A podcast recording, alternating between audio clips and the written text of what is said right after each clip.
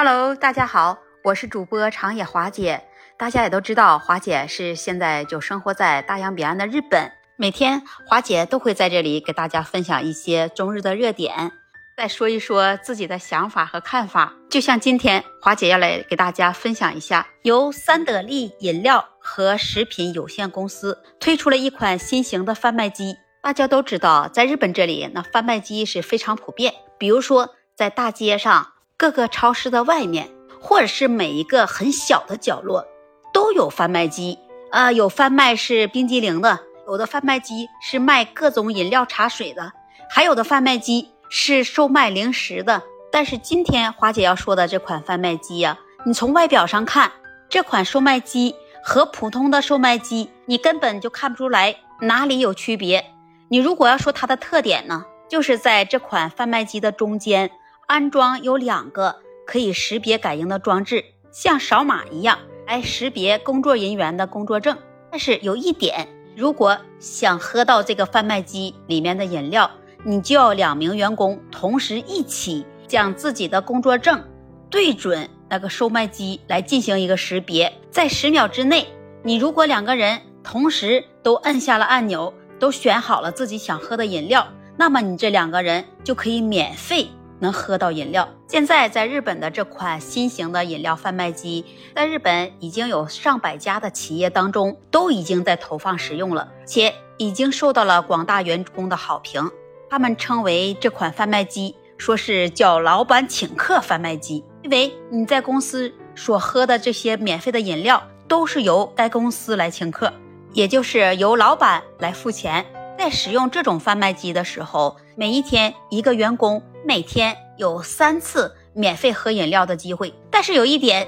三次之间你不允许你主 CP 那个人不允许是同一个人，每一次你都要和不同的人拿着各自的工作证到贩卖机那里做一个识别，你才可以喝到免费的饮料。如果是单独一个人去刷工作证。去喝饮料，那你是需要付钱，你才能喝到的，那可不是免费的。像这款新型的贩卖机，它不仅能作为贩卖机售卖，还可以加强员工和员工之间的交流。因为这几年的疫情，员工和员工之间的关系也都变得陌生疏远了，在工作的时候会有紧张感和压抑感。那如果是通过这款贩卖机改变一些员工的心情，这也是企业。给员工们一部分的福利，有些企业的负责人他们表示说，这款贩卖机可以鼓励员工在一起喝喝饮料，也聊聊天儿，再相互说一下自己遇到的困难，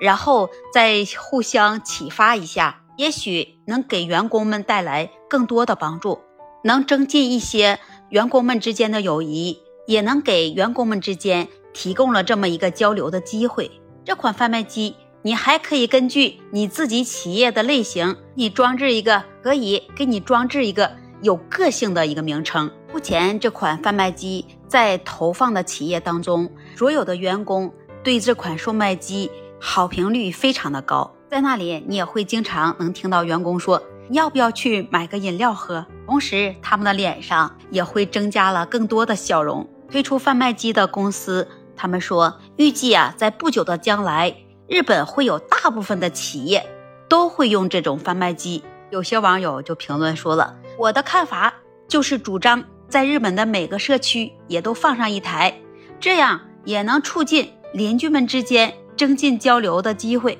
但是这售卖机里的饮料钱谁来付呢？那有的网友说了：“那钱呀，还是建议政府或者是自治会来付。”有些网友又说了。那这也真是一件好的事物了，能用事物来连接了情感，真是一举两得。另外，在日本还有一个好消息，这是对于喜欢旅游的朋友们来说的。这一次啊，那我们一定要把握这个机会，在日本有三天时间，从十一月二十九日至十二月一日，日本的全日空航空公司它举办了七十周年庆这么一个促销的活动。